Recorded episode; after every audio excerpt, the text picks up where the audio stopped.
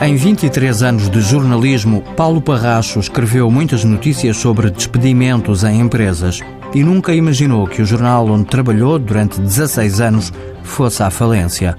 Mas aconteceu em 2013. O diretor do Jornal da Região foi um dos 12 trabalhadores que ficaram no desemprego.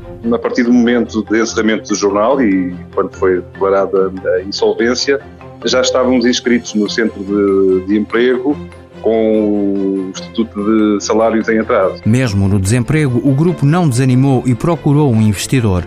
O Jornal da Região acabou por reabrir e quase todos os trabalhadores foram reintegrados ao abrigo da medida Estímulo Emprego.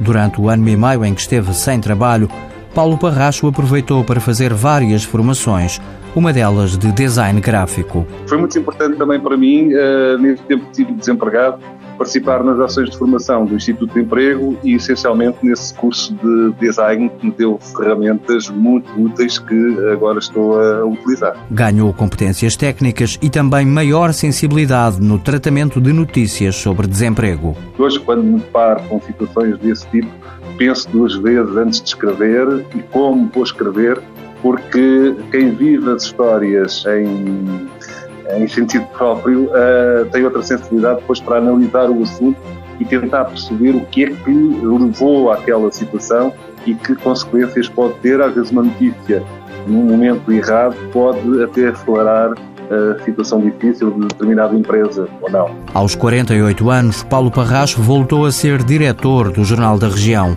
um semanário gratuito com edições separadas para os conselhos de Sintra, Cascais, Oeiras e Amadora. Mãos à obra. Com o apoio da União Europeia, Fundo Social Europeu, Programa Operacional Assistência Técnica.